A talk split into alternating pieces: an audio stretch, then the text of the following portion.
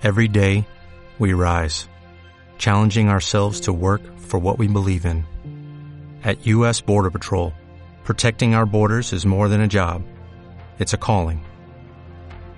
Agents answer the call, working together to keep our country and communities safe. If you're ready for a new mission, join U.S. Border Patrol and go beyond. Learn more at cbp.gov/careers. ¿Está puesta la anestesia? Sí, doctor, la suficiente para dormir a tres elefantes. Perfecto. Pásame el sacamuelas. ¿Está seguro, doctor, de que es la correcta? Piense que si se equivoca... Por eso tenemos que ir con extrema precaución.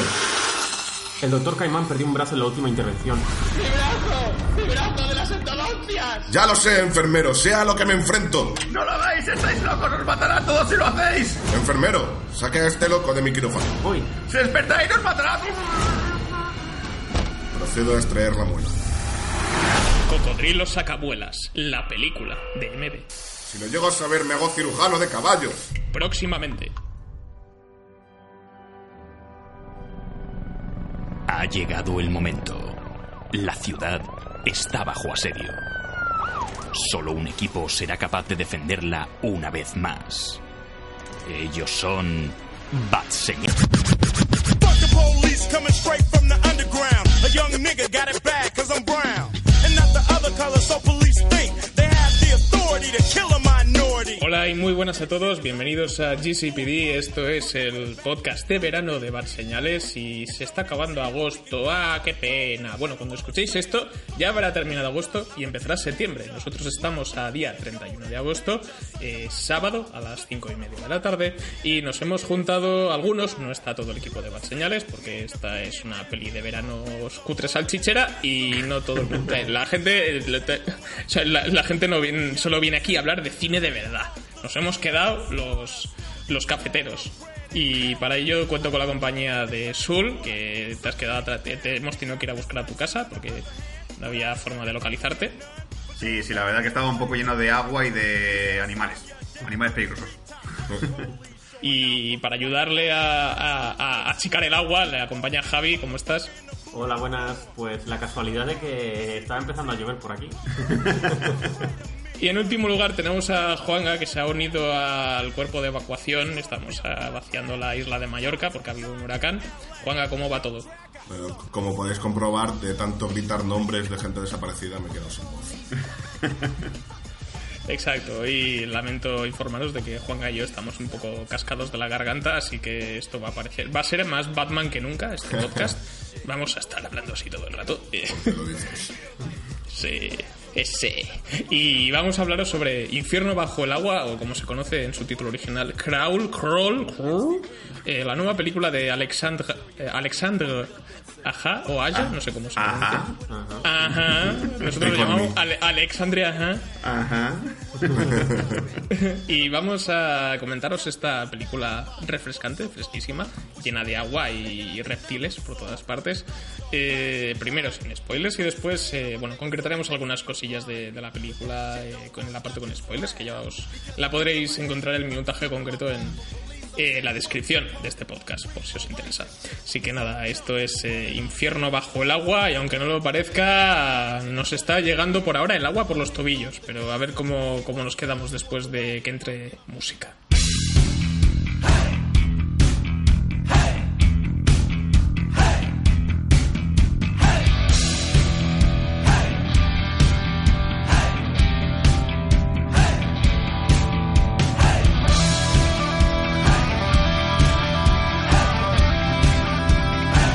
Empezamos este podcast sobre Infierno bajo el agua, que conociendo las estadísticas de Evox, creo que podréis encontrar reseñas de esta película en formato podcast en alguna en algunos batiburrillos o no encontraréis nada y seremos los únicos. Por lo tanto, no hay competencia. eh, esto es una cosa buena.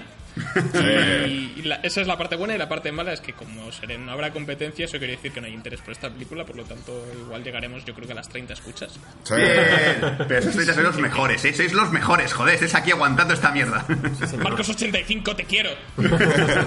Así que Vamos con, bueno, vamos a hablar un poquito de, vamos a ponernos en situación con Infierno bajo el agua, que aunque seguro que lo estáis pensando, pero no tiene nada que ver con, no, es- no forma parte de ninguna trilogía extraña que tenga que, que- en la que esté formada por Infierno blanco, Infierno azul, Infierno bajo el agua. Arrastrame al infierno. Cual- Lo cual molaría. Ojalá. Sería guay. Sí, y luego metes por ahí Infierno Verde, que la historia no tiene absolutamente nada que ver porque no hay animales depredadores, pero bueno, pero el título queda bien igual. Y que no sería como una película ecologista, ¿no? Como. Demasiadas zanahorias, qué asco. Eso, eh, Infierno Verde va sobre una sobre un tío que se hace vegano. Y lo pasa mal. Y lo pasa muy mal, porque es carnívoro toda la vida. Sí, en realidad, y aunque no lo parezca Infierno ba- bajo el agua, no no va sobre cuando vas a la playa en verano y estás a 40 grados fuera y dentro del agua estás a 38. Sino que va sobre que esto es algo que puede pasar en, en muchos sitios, en Mallorca nos pasa eh, con cierta frecuencia. Y aquí lo que tenemos es una peli de terror eh, bastante pequeñita, creo que son unos 10 millones de dólares, dirigida por Alexandra Ha, ya lo he mencionado antes, con un reparto en general no muy conocido. La cara más, eh, más reconocible es la de Calla Escodelario, eh, que a algunos les sonará por aparecer en Skins en las primeras temporadas. Y otros que están ahí hinchándose a blockbusters, pues les sonará por, les sonará por eh, coprotagonizar la quinta entrega de Piratas del Caribe Ah, sí. Pero la hemos ido viendo en, otros títulos. También le acompaña Barry Pepper, que también es una cara conocida en, muchas producciones. Y el reparto en realidad es bastante cortito. Serían un par de personajes más porque casi toda la, la trama la protagoniza Calla Escodelario, que interpreta a Hailey, y Barry Pepper, que interpreta a su padre Dave. Eh, el caso es que eh, Hailey es una mm, nadadora de competición, se podría decir, es una atleta que tiene rencillas con su familia y demás, pero se ve obligada a ir a buscar a su padre, que se ha quedado atrapado en la casa en la que vivían antes con en la que vivía antes con, con su familia, porque están habiendo una serie de inundaciones a causa de, de un huracán. El problema viene cuando su padre se ha quedado atrapado en el sótano, ella tiene que bajar a buscarlo y, sorpresa, tenemos caimanes. No un caimán, sino varios caimanes, entonces la cosa se complica porque eh, el nivel del agua a causa del huracán va subiendo dentro del sótano y en la casa en general, y ya veremos que en toda la calle, y esto es la lucha por la supervivencia de Hailey y su padre. Así que, pues esto es básicamente el argumento de la película. Es que no puedo contar más, porque si no ya nos ponemos con, con detalles concretos de, de, de- de que, cuál es el color de pelo de Hailey, que eso no es spoiler ni nada, pero es un detalle de la historia. Entonces, vamos, a, vamos al grano, ahora que ya sabemos de qué va la movida. Los que estéis escuchando el podcast y queráis saber, ay, necesito una película para, para... Aparte de para disfrutar el aire acondicionado del cine, me gustaría ver algo decente. O sea, yo creo que Infierno bajo el agua es una de esas películas veraniegas que, que funciona de sobras, eh, es corta, tiene una buena atmósfera, eh, los efectos visuales no son perfectos, porque ya he dicho, es un presupuesto de 10 millones de dólares y creo que ya lleva Joder. recaudado 70. 10 millones. Ahora entiendo muchas cosas de la película. Está muy, muy. Sí. Ha cundido, ¿eh? Sí, sí. Lo han hecho cundir. Sí, unos 10, 15, no, no, no recuerdo exactamente el, el presupuesto exacto, pero ronda por ahí la cifra, que ya... Pero nada, quería preguntaros a vosotros, no sé si el sentimiento es compartido, yo creo que a Azul le ha gustado la película, pero quería saber qué os ha parecido a vosotros, si os la habéis disfrutado o si, o si esperabais algún desarrollo de personajes más extenso, rollo Midsommar con cocodrilos. Sí, fichama de cocodrilos. Caimán. No, pues yo salí bastante contento del cine, o sea, en- ha cumplido las expectativas, eh, iba con pensando eso, que sería una película de, de caimanes y, huir de los caimanes y todo eso, y es lo que es.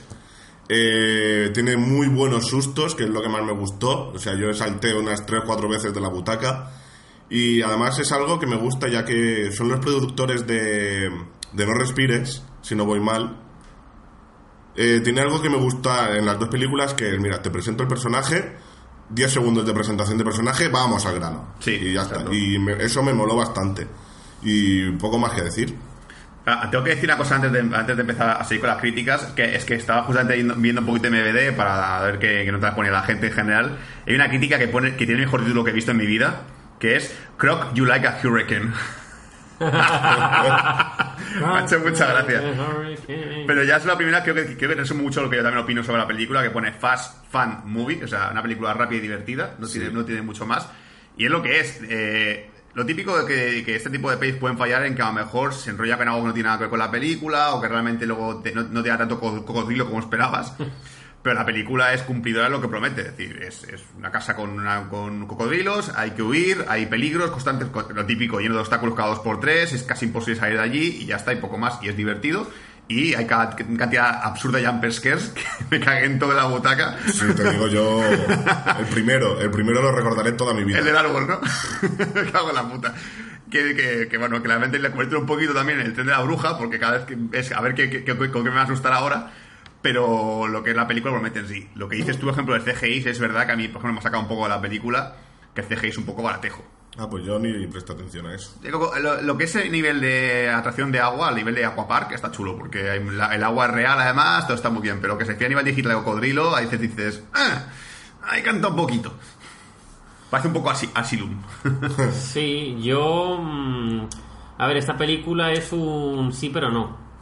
Porque iba con unas expectativas relativamente altas. Porque había un amigo que me había dicho que era bastante buena. Perdón.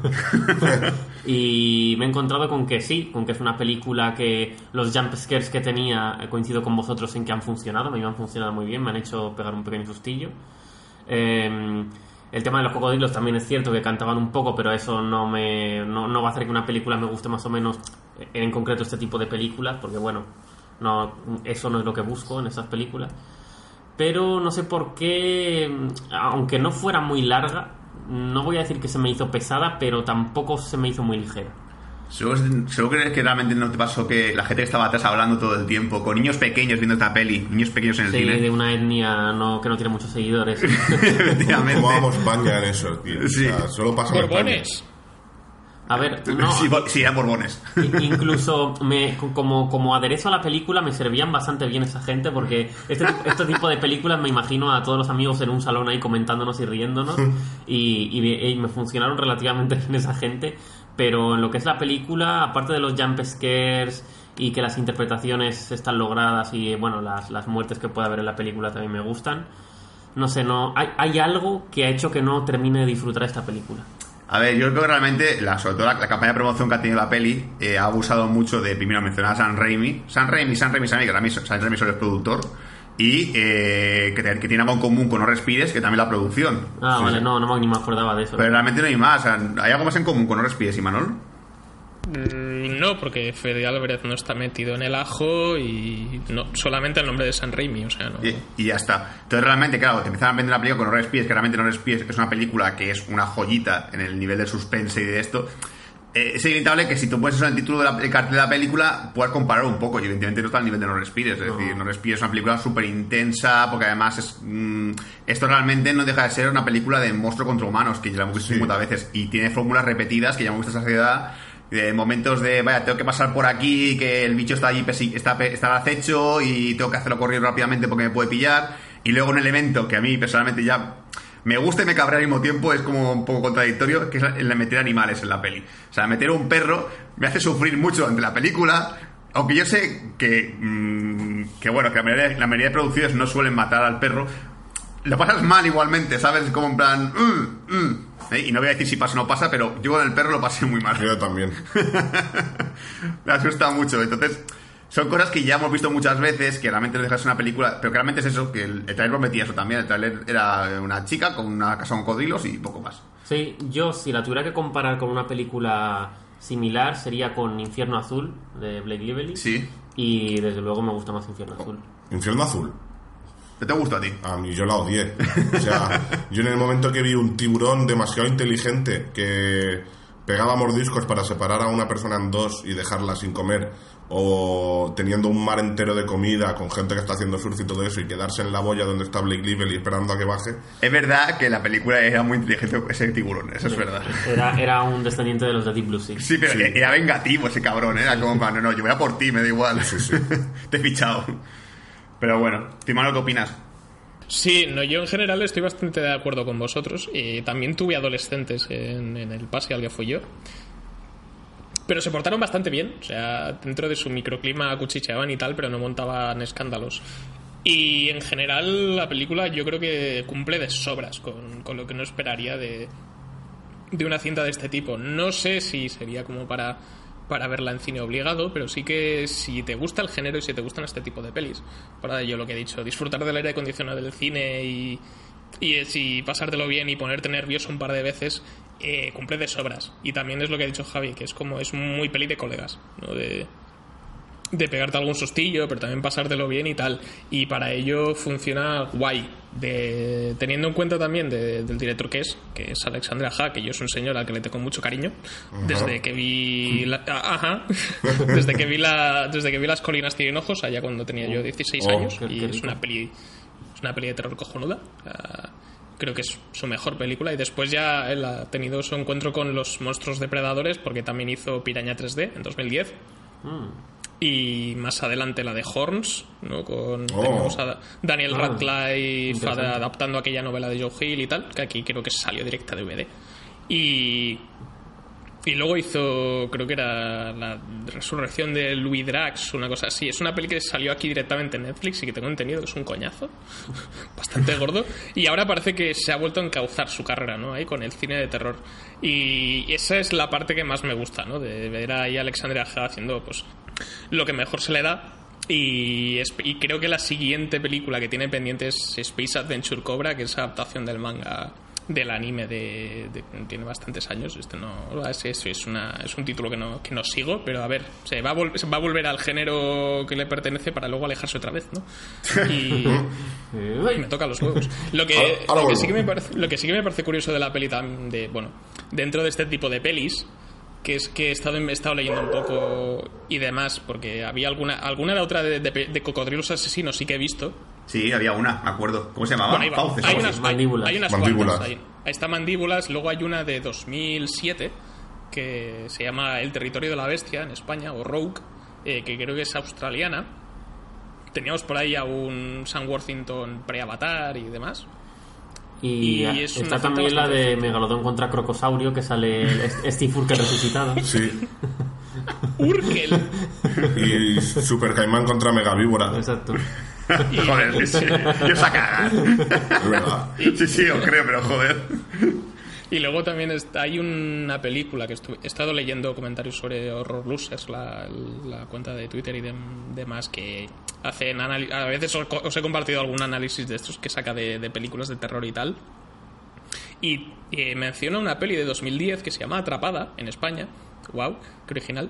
Eh, Burning Bright en inglés, que el argumento es muy parecido a esta, pero con un tigre. ¿Ah? ¿Cómo? O sea, es una, es una tía que des- eh, se despierta en su casa, ¿no? Después de un huracán. Bueno, durante un huracán. Y está con atrapada con su hermano pequeño dentro de la casa. No pueden salir por culpa del huracán. Y se ha colado un tigre dentro. ¿Qué dices? Oye, pues, me, da curiosidad, ¿eh? sí. No tiene muy buena puntuación, pero la idea es cojonuda. Sí, sí. Que hagan remake de eso, Disney, haz un remake. Por favor, sí. Que, que acabo de flipar. Es que estoy, estoy, ahora me estoy, estoy viendo IMBD, tío, estoy como quedándome de piedra. ¿Sí? Que mandíbulas tiene seis partes ya. Hola. En serio. Sí, o sea, mandíbulas, mandíbulas 2, la criatura del pantano, mandíbulas 3, mandíbulas contra anaconda, no sé si, si to- en toda la saga, mandíbulas 4, el, capítulo final, Mandíbula 5 maxilar superior. sí, es que joder, y luego está mandíbula 6, el legado, o sea, el legado. El legado de la mandíbula. Pero qué flipas, tío. Son crías de cocodrilo. Sí, debe ser los, los, los- los hijos de Código de la primera película que han vuelto. Que es, Y luego- es curioso porque en el título original de Tiburón es Jaws, que creo que es mandíbulas, ¿no? Sí, no, fauces. Fauces. Y- sí, bueno, y- mandíbulas también, sí, pero sí, sí, sí, es correcto. Y no sé cómo se titula originalmente mandíbulas, pero Eh, Lake Placid, o sea, Plácido Lago. O sea, vamos, no, Ah, Lago de su... Sí. Pero es que la sexta parte salió el año pasado. O sea, por favor, que alguien que, que nos escuche este podcast, las, las, las 30 personas que se atreva a ver las, las seis películas de mandíbulas, que nos cuente algo y nos diga, haced un podcast de esto. Sí, lo- y lo raro es que no la titularan Cocodrilo, la de mandíbulas. Es uno de muchas ideas que veo que acaba haciendo un charnado por ahí, ¿eh? la serie de mandíbulas. si, si alguno de los que nos escuchan ha visto alguna, por favor que nos deje algún comentario que tenemos mucha curiosidad. Sí, sí, sí. Joder. Sí. Que yo creo que ir a por tiburón es un poco lo obvio, pero de películas así de, de, de super depredadores, ¿cuál dirías que es la que más os mola? Yo lo Sin contar claro. tiburón. Joder, si contar tiburón es complicado, joder. Megalodón contra Crocosaurio y el papel de Steve Urkel.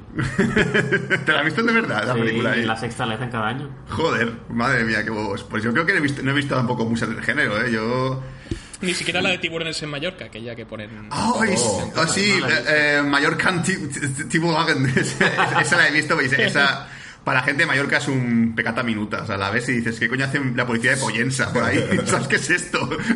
Hola, somos la policía de Pollensa. Pues el puto FBI. Es como, tranquilízate, eh, tranquilo. Vamos a calmarnos. Vamos a calmarnos. Y las persecuciones por- con coches por, por la catedral de Mallorca. ¿Pero dónde vas? Que eso es ilegal. Bueno, eso es, es epic, pero... Sí, sí, sí, sí, sí. Y, un- y un gag, un alemán con una piscina en no sé qué es parte de Mallorca, que que capaz un coche encima de la piscina. Un, un señor, un señor gordo alemán con sus, con sus prostis. Maravilloso. Lo que se avecina. Sí, sí, sí. Yo creo que me quedaría con Megalodón. ¿Sí? Me gustó bastante, es- no sé, era diferente a muchas de las que he visto. Megalodón, no sé, para mí fue un, un quiero y no puedo. Creo que me gusta más eh, Infierno bajo el agua que Megalodón incluso. También. O sea, no, A me mí- gusta más no, Infierno bajo el agua que Megalodón. Mm, sí, sí. Sí, a mí yo creo yo es que creo que Infierno bajo el agua es como más tiene las intenciones más claras, ¿no? Y, Sí, y la consigue. Megalodón es como vamos a ser el gran blockbuster eh, para China y te vamos a meter aquí subtramas de de que parece de la serie El Barco y y luego te acaba siendo como muchas cosas a la vez. Mira, ya, tengo, que ya tengo mi película. Ya tengo mi película de monstruos contra personas. Que aunque sea. Es que si lo digo es un poco spoiler, pero bueno. No, no, no. Infierno sobre ruedas. ¿Eh? No, no, no. La de Descent, por decir una que también, bueno, pues está muy guay y, No visto. y la recomiendo. Seis chicas, se meten, seis, seis chicas se meten en una cueva y no te creerás lo que ocurrió. ¿Vale? No, Ya. no, sí. spoiler, sale mal. Y se, se sale exacto. Creo que voy a decir esa como película de monstruos contra personas. ¿En qué plataforma está? Está en Jojis. Nada, a ver, vamos a ver, es una cueva. Sí, o- a ver, es que Descent es la hostia, lo que pasa es que claro, no lo contaría como depredadores así en general. pues, Bueno, vale. Pero bueno, pero bueno. Yo por mi parte decir que, que lo- una cosa de la película que me, que me gustó y a la vez me pareció un poco extraño. La película creo que es, a ver, siendo muy auto- autoconsciente de lo que es, porque es muy autoconsciente, ya en el momento en el cual, y esto creo que no se considera spoiler porque no tiene nada que ver con el final de la película, el, el padre llama a la hija eh, super depredadora. es que Como- me parece el nombre más oportuno que se puede poner, se puede poner a tu hija como persona que, que encima sabe nadar. O sea, la primera escena de la película ya es ella haciendo natación y tú ya sabes que eso va relacionado con la película Sí. totalmente. Dices, vale, ya está. O sea, me- Lo de, lo de super, super depredadora, los guionistas se sacaron un pin ahí. y Para mí. Eso, eso Se me ha ocurrido. junto con el muñequito en el coche de un tiburón comiéndose a una persona Eso- Ah, sí. o sea, es lo que te hace ver que esa película sabe perfectamente lo que es. Sí, sí, que no se toma muy en serio tampoco, que realmente, aunque luego realmente el drama que hay interno sí que eso toma como muy en serio, que a mí realmente ni me gusta ni me molesta, o sea, no puedo decir que me haya parecido un coñazo el drama entre el padre y la hija, pero tampoco digo, ah, que me ha dejado súper afectado, ojalá sobrevivan los dos, que vaya todo bien, nah, ve. En general es como, bueno, pues ese momento dramático de discursito de cada uno de perdona, perdona, Sí, está ahí. y está ahí y ya está, y poco más. Pero, eh, Sí, eso es una relación entre los dos que simplemente es para para que la excusa de, de- de que ella vaya a casa de su padre en mitad de un huracán pues tenga un poco de sentido Sí. ¿no? Es- y yo creo que para eso pues más o menos funciona si decides creértelo Esto me gustaría que. eh, Yo siempre he dicho que para mí un, un nicho potencial que hay en España es hacer películas americanas, pero con el toque español, ¿vale? Y creo que existe, creo que es un nicho muy bueno, que poco a poco se ha explotado, se ha explotado muy, poco, muy poco, pero se puede explotar. Y hacer una película de codrilos aquí en España, que no sé dónde puedes hacer, a lo mejor yo que sé, vete a Andalucía en un pantano o lo que sea, no sé, aquí, aquí no hay codrilos, pero yo que te inventas cualquier chorrada. Pero el momento en el cual el padre va a la hija a, buscar, la hija va a buscar al padre, me falla. Pero tú es que eres tonto. O sea, ¿qué te he dicho? Hay un puto huracán, ¿no lo ves? Joder. Es que quería ver a tu, tu ma- mamá. no está aquí ya, mamá pasa de ti. No está. Supéralo ya. Esta casa está vendida ya, papá. Eres tonto del culo. Me falta esa mierda. hombre no- cocodrilos no sé pero un lince ibérico En plan, nos quiere atacar, nos quiere matar, pero no podemos matarlo porque está protegido. no, papá, no, aparte aparta la escopeta. Le añadiría un dilema moral. Eso, es que es el último lince. Está, está protegido, pero nos quiere matar, es él o nosotros. Exacto, algo así. O sea, y hay, hay, hay película. Hay película, joder, sí. sí. Netflix toma nota. No lo veo, ¿eh? Eh, linces. Pero que en Estados Unidos le pongan otra cosa. Sí, garras en Estados Unidos. Garras. Hostia, tío. Yo creo que esto se está haciendo, con, pero con series en, Net- en Netflix, por ejemplo, tipo La Casa de Papel, aunque originalmente fuera de tres media.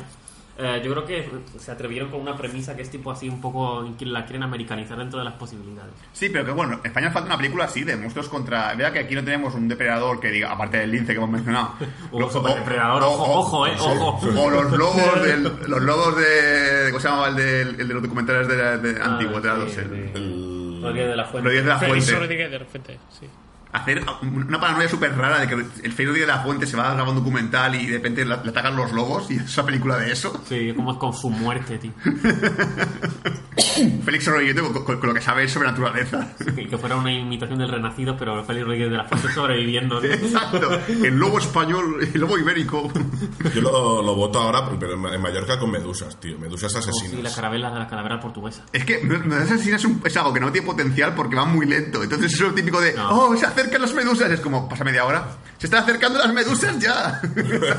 Podría estar guapo. De Sí, repente no, ves un, se- un- sería, sí, sería el típico primer plano de tal, sí, creo que estoy a salvo, tal, no sé qué. De repente se abre el plano y está rodeado de medusas. Sí. Como- De repente ves uno intentando escapar de los tentáculos en la pantalla y rodeado de tentáculos ahí. ¡Ah! Ah, pica, pica. Me hanme encima. pues podría ser una, Sí, una, super "Ah, medusa. creo que no puedo, creo que no puedo seguir. Tienes que orinarme encima. No, no puedo hacer eso, es asqueroso. ¡Hazlo! He leído en internet que eso, que eso es un mito que no existe de verdad. Da igual, méame. Si no lo intentamos, no lo sabremos. Exacto. Me ha picado en el paladar. ¡Ah! No te creas todo lo que dice en internet. Ay, yo creo que en parte hemos ya atacado los spoilers si queréis, ¿eh? Sí, sí. Es que poco hay más que hablar sin Sí, spoilers. esta película sin spoilers no, no, no hay más- más chicha.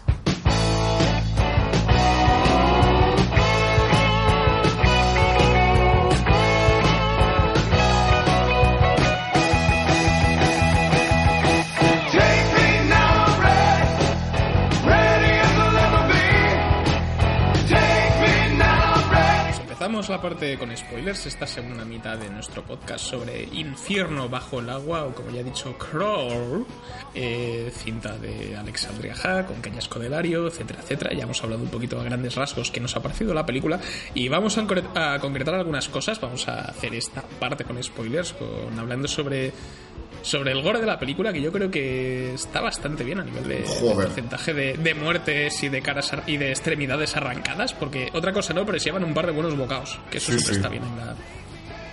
A mí una de las cosas que me gusta de esta película es que, y no en todos los personajes, pero en las pelis de Alexandria Ha ya pasó en Las colinas tienen ojos, el protagonista perdió unos cuantos dedos de la mano y aquí el, tenemos al, al padre, ¿no? Que acaba perdiendo el brazo entero. Y es- y que, la- el- que los protagonistas sobrevivan, guay, pero que sobrevivan con un recuerdo, ¿no? Con un souvenir. siempre, yo creo que siempre le da un poco más de chicha. Y la típica historia que puedes contar en un bar borracho, ¿sabes? Te falta el abrazo porque te voy a contar esto cocodrilos que vas a flipar. Ah, yo, yo tengo algo que decir sobre eso, porque soy el único que piensa que, que- que han puesto a los cocodrilos en modo fácil. Eh, eh, en plan... eh, Bueno, depende. de- de- en modo fácil para ella. en modo fácil para los humanos, porque mm, de las dentelladas que se llevan, yo creo que habría habido Sí. la mitad de la película de minutos, ¿sabes? O sea, estarían muertos. Sí, es que eso es verdad que hay que mencionarlo, que la película, eh, lo que ha dicho Manuel es verdad, que escenas gore, sobre todo con gente que no son los protagonistas, pero cuando son los protagonistas y mueren los protagonistas, como que les pasa mucho menos da- daño que lo que les realmente ocurre. Sí, o los, sea, los protagonistas tienen como es- escudo max o algo así. Sí, sí, porque, por ejemplo, yo que sé, una, una escena que yo me quedé impactado después de lo bien que estaba a la chica cuando eh, le pega un boca al cocodrilo el brazo y empieza a disparar ahí dentro del cocodrilo. Eso sí digo yo. O sea, un- la dentellada de un cocodrilo, a lo mejor es exagerado, pero creo que hace toneladas de fuerza. Sí, Sí, sí, O sea, una- mm, por mucho que tengas la pistola, el primer bocado te arranca el brazo de golpe. por lo menos. O sea, a, a mí se mola más que se arranca el brazo a ella y sigue disparando el brazo, ¿sabes? Entonces, Pues- pues podemos asumir que, aunque el padre tuviera que estar muerto desde un principio y ya lo, ya lo tuviera que haber encontrado muerto en el sótano, vale, si, si está muerto a lo mejor no hay película, vale, bueno. admito, admito que esté vivo por lo que sea. Pero a partir de ahí ya le muerde, le muerde la pierna a la, a la chica, que yo ahí pensaba que, que la chica ya no voy a poder volver a nadar más en su vida, que ese era en teoría algo que suele pasar en estas películas. Si no, la nadadora frustrada ya no va a volver a poder nadar en su vida, tal. Que me hubiera molado, la verdad, ¿eh? Porque me hubiera parecido muy guay esta chica y sus traumas. Pero le mete un bocado en la pierna y solo tiene una herida profunda, lógicamente, pero la pierna está ahí, puede caminar más o menos con normalidad. sí, sí, lo hace todo bien. Realmente al final, lo que las heridas que va dejando cocodrilos no afectan mucho a los obstáculos que luego hay después. Es como, bueno, pero si al final más o menos pueden caminar. Y, y- y el estándar que estaba marcando la película de heridas hace que luego te sorprenda cuando le mete un bocado y le arranca el brazo, que ojo lo que tiene que hacer el cocodrilo para arrancarle el brazo. ¿eh? El cocodrilo está de plan de, me cago en la hostia, que te puedo quitar. Arráncatelo yo. O sea, acabo de mirar ahora para hacerme el, el estudioso. Eh, 268 kilos Ajá. hace de fuerza el cocodrilo al morder. Vamos, que un boca te arranca algo seguro. Casi nada, tío. Está claro, es que, por ejemplo- con la escena en la cual cogen al tío este que está en la barca y le empiezan a desmembrar, ahí no joda, ahí no, ahí no costó tampoco tanto, ¿eh? Ahí parecía ya, parecía un Playmobil tirándole lo- de las extremidades. o sea, como- Sí. Y mi escena favorita es cuando el cocodrilo le pasa un- le pasa a otro cocodrilo a una persona y la persona va haciendo tirabotones Oh, sí. por el aire.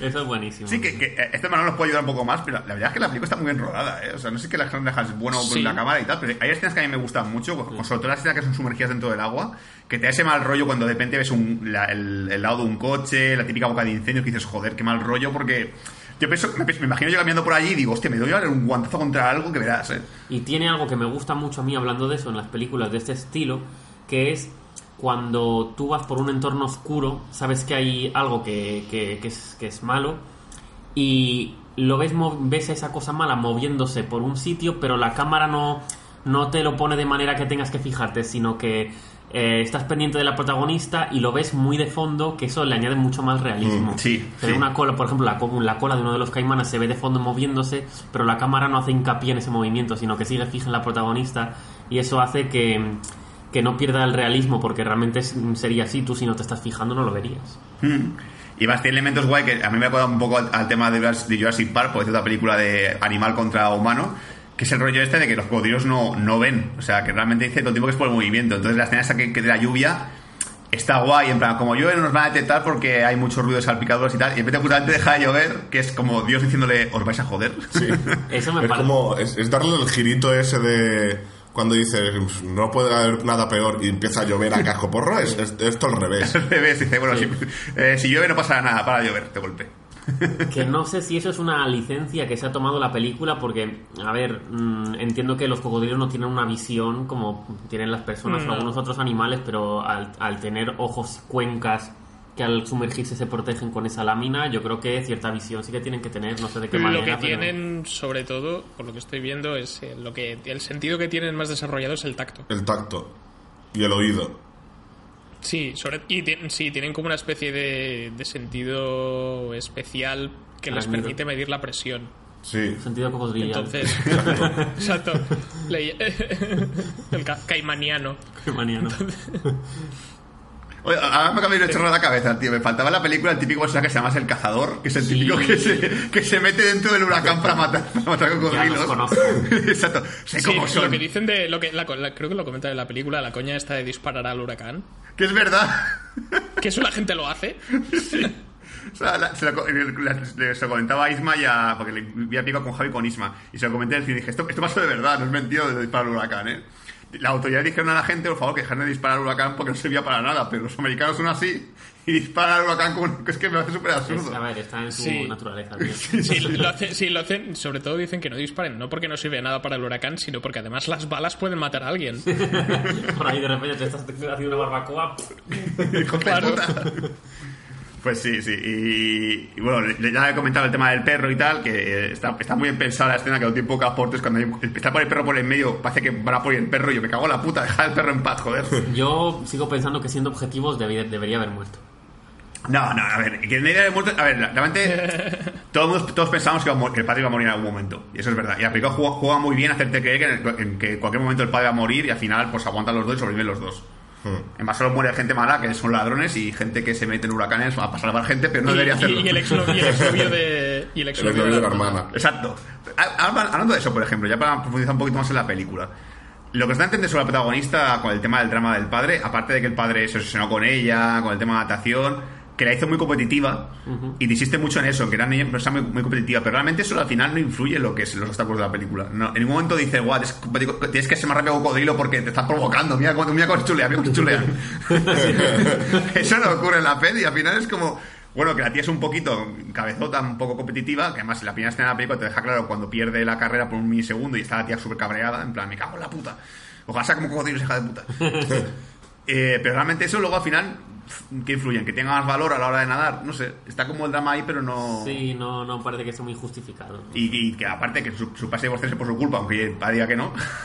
¿Tú crees? Hombre, dice en un momento que, que cuando ella, se- ella se centró, eh, su padre se centró mucho en ella y como que dejó el matrimonio un poco de lado y se pone a competir por ahí, eh, Estados Unidos. Sí, eh, de Que giras. entonces quizá es culpa de la obsesión del padre Del por padre, que la, sí. hija, la hija fuera competitiva. Pues eso, al ser el padre malo, te cae muerto en la peli. Correcto, correcto. Me hubiese molado que la peli acabase en plan de. Oye, ¿qué tal todos allí en, en el otro pueblo? Muy bien, no he pasado tanto. Algunos muertos con la que me ganó. ¿Sigue viva o.? No, la que que te ganó murió. ¡Ah! ¡Uy, qué pena! ¡Qué lástima! Bueno, pues nada. Sí, es un poco esto. Y a mí una cosa que me mola mucho de la peli también es que es, empieza bastante a saco. Sí. Sí. O sea, algo que hace, que hace la peli en este sentido, ya con la secuencia de créditos, te va narrando esto que decimos de la piscina, esto que ha comentado Sul, de que eh, pierde una carrera de relevos y se enfada y demás. Su habla con su hermana por teléfono y le dice. De esto de hablar por Skype, mirándose. a- Esto todavía es, una, es, un tro- es un tropo de las pelis americanas de que llevo viendo unos cuantos años y que creo que no lo hacemos nadie. No. No, yo creo que era mi cara cuando me llaman, pero bueno. El rollo FaceTime y todo este rollo que eh, en reuniones en el ordenador lo puedo entender, pero con el móvil, no sé, un poco raro. Y como el otro día que estaba viendo Euforia y hay un montón de conversaciones que son con mensajes de texto, pero usan acotaciones y, y tal, y es como, ¿dónde están los emojis? Sí, tío, son la vida. Y, el Por Dios. autocorre- y- y la- y- y los fallos de autocorrector. Exacto. Que ponga Joder. polla en lugar de hola, ¿sabes? Ha muerto John, qué pene. Qué pena. Perdón, me he equivocado, X de puto autocorrector. Eso es, eso es lo que. Cosas que las que no se actualizan. No sé si es por la diferencia cultural, que los americanos no usan emojis.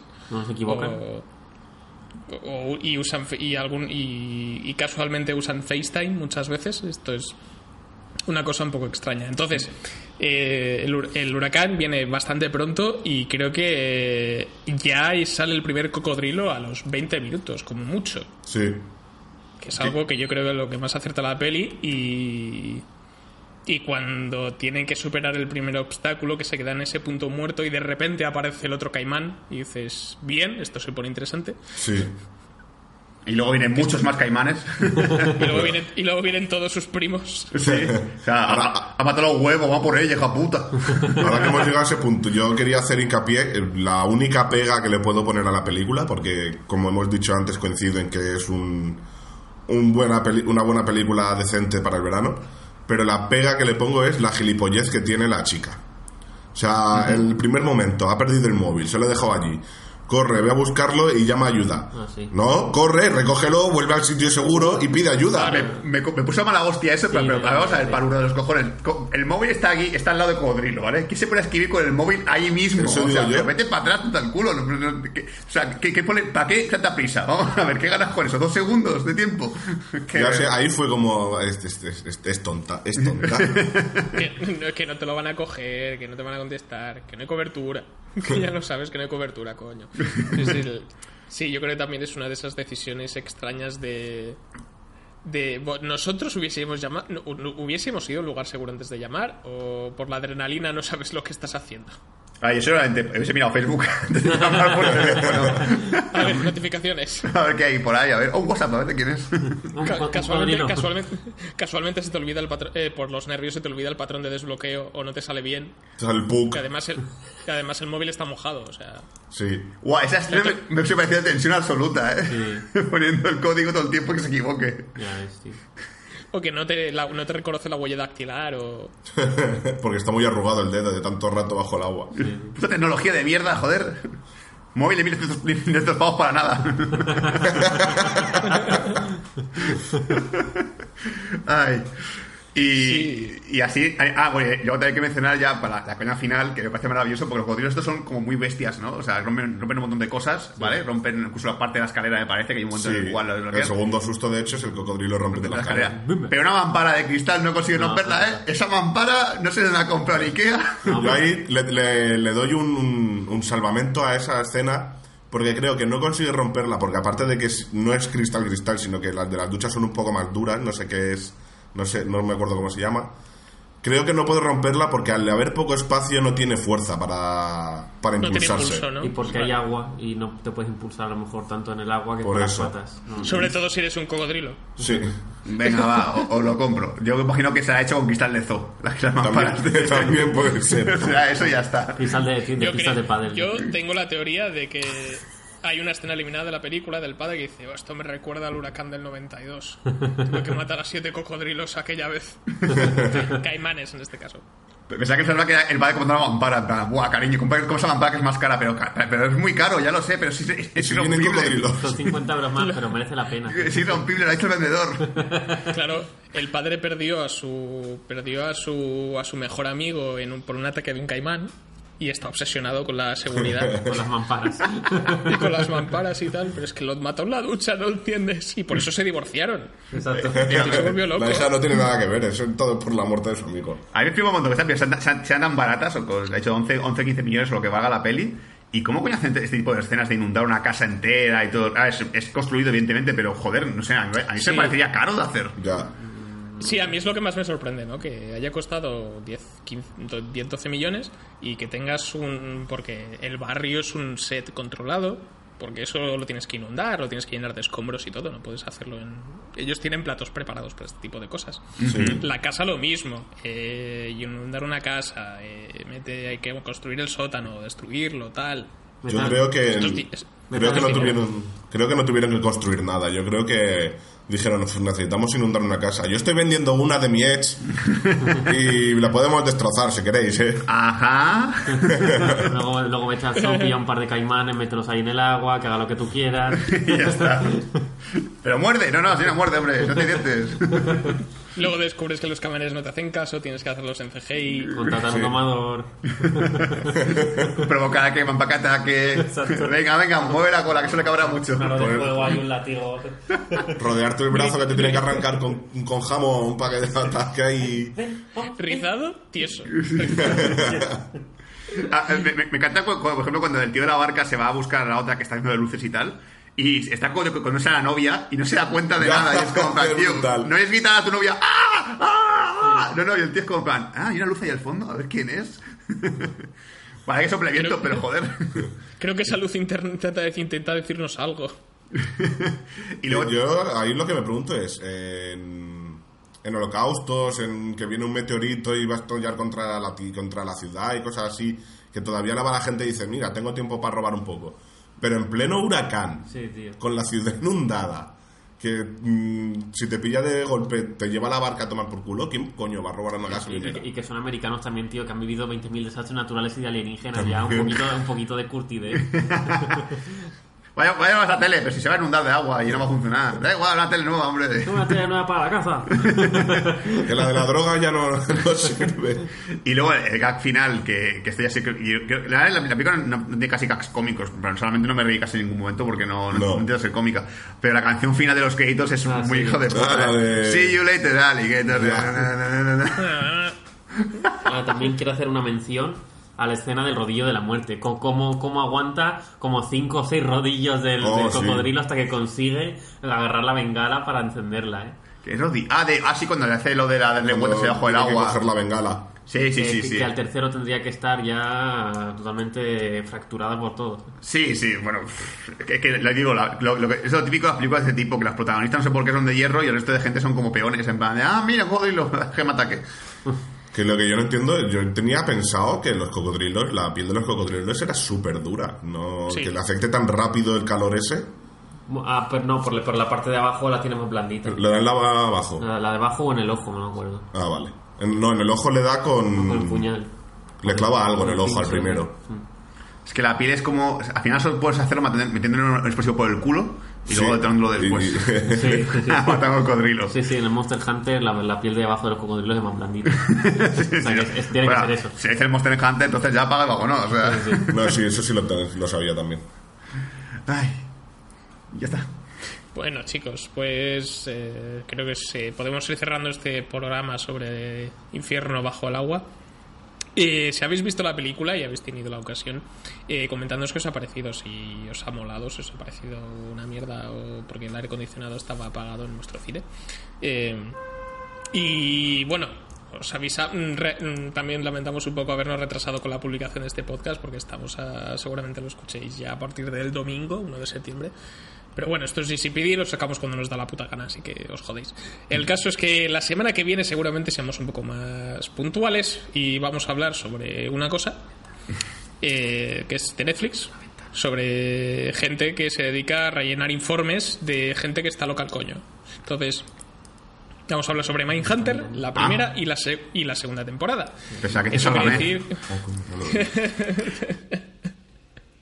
también, también serviría. Vamos a hablar sobre esta serie de Netflix creada por David Fincher y producida por Charlize Theron, sorpresa, hijo puta. Eh, una serie que, nos, eh, que, que se ha estrenado recientemente su segunda temporada y no hemos podido, no hemos querido perdérnosla. Y Por 13 razones. Ah, no. También, también. Quiero matar a Bryce Walker, me da igual. A nadie importa. No entendéis. importa Bryce Walker. Solo, pues, y eso, hablaremos sobre Mindhunter, primera y segunda temporada, haremos un repaso a los asesinos, matar está bien, matar está mal, bajo qué circunstancias. También haremos, abriremos un poco al debate, a ver quién de nosotros es realmente un psicópata, yo tengo mis teorías. Pero bueno, luego haremos unas votaciones al final del podcast. Así que nada, esto ha sido todo por hoy en GCPD, esperemos que os lo hayáis pasado bien y nos vemos la semana que viene, hasta pronto. Adiós.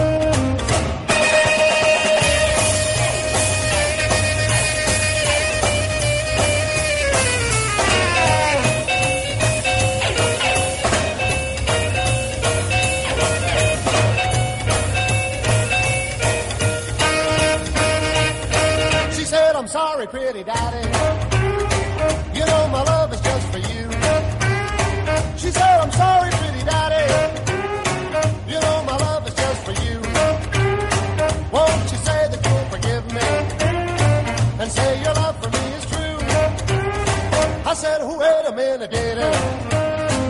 know you mean it just for play.